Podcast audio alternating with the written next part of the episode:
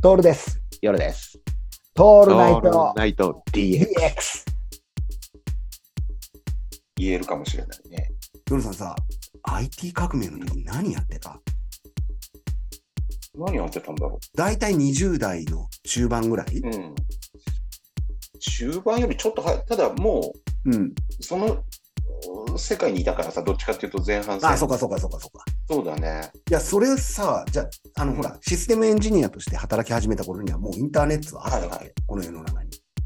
インターネットというかね、パソコン通信というね、パソコン通信ってあったよね。結局、うん。ネットなんだけど、電話回線を使ってたのよ。はいはいはいはいはい。やってました、やってました。うん。だから、全然速度も遅いしさ、うん。テキストでしかデータうんやり取りできないしさ、うんまあ画像も多少あったけど、うんうん。うんうんうんトゥルそルうルルいうルって時代だやっつだたよね。そうそうそうそトゥうル、ルルって繋いで、で、なんか、あの、そうだよね、データのやり取りを。うん。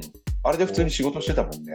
ああ、そう。うん。え、それはさ、今っていうところの、そのお客さんとのやり取りをそういうのでやったりするの、パソコン通信で。そうそうそうそうそう。へえ、そうか。だって、だって当時今、今、今みたいなあのメールシステムじゃないからさ。そうだよね。そうそう、あれ、あんなもん存在しなかっただってメールってなかったもんね。うん。メールっていう言葉ってさ、うん。いわゆる、あの、あれですよ、海外からやってくるハガキみたいなものをメールとかって言ってたわけじゃん。そうそうそうそそれがさ、インターインターネットメールになったわけだよ。う。もっとでもっと言うと、チャットとかもなかったからねチ。ャット、代々、そうだよね。無理だあよそうだって同時に回線つなげるなんて、電話回線で。あ、そうか。あそうそうそあう俺も全然わかんないんだけどさ、あれ電話使ってる時には電話回線使えなくなるってことか。え家のー、使えなくなる。で、話しようになる。もう本当にあぜ道だったんだね。そうそうそうそう。これがいわゆる、あれでしょブロードバンドっていうのになり、モデムができみたいな、そういう世界観の中で、ヤフーとかが出てきたじゃん。そうそうそうそあれ。本当ちょっとさ、当時意味がわからなかったんだよね。う。なんか、うんうんこう、家の電話のの線に、このヤフーのこれをつけると、インターネットもできますよ、みたいなのあったよね。そうそう。あ、だからさ、当時さ、公衆電話にさ、うんうんうん。ネットでいけるようなモジュラージャック入れる差し口が多分あったんだよ。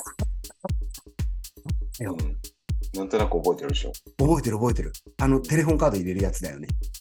あの、すそばにさ、モジュラージャックがあって、そこにあったよね刺すんだよ、ケーブルを。あったわ。超でっかいノートパソコンを持ち込んで仕事を、そうなの。えそうだ、よそんなこともしてたの、夜さん。まあ、し仕事なんで。そうだよね。すげえな、すげえな。もうこれ、だからさ、当時、あの、俺からすると、夜さんみたいでそういうことやってる人ってさ、大丈夫か、あいつらっていう目で見てたんだよ。うんねえうん。どっち側の人間になると思わないよね。な、絶対思わないじゃん。うん。だから今似てるんだよ、それと。うん。その、こそうのだねテクノロジー、ももっと言ったらもっとすごいことが起こってるじゃないですか。うん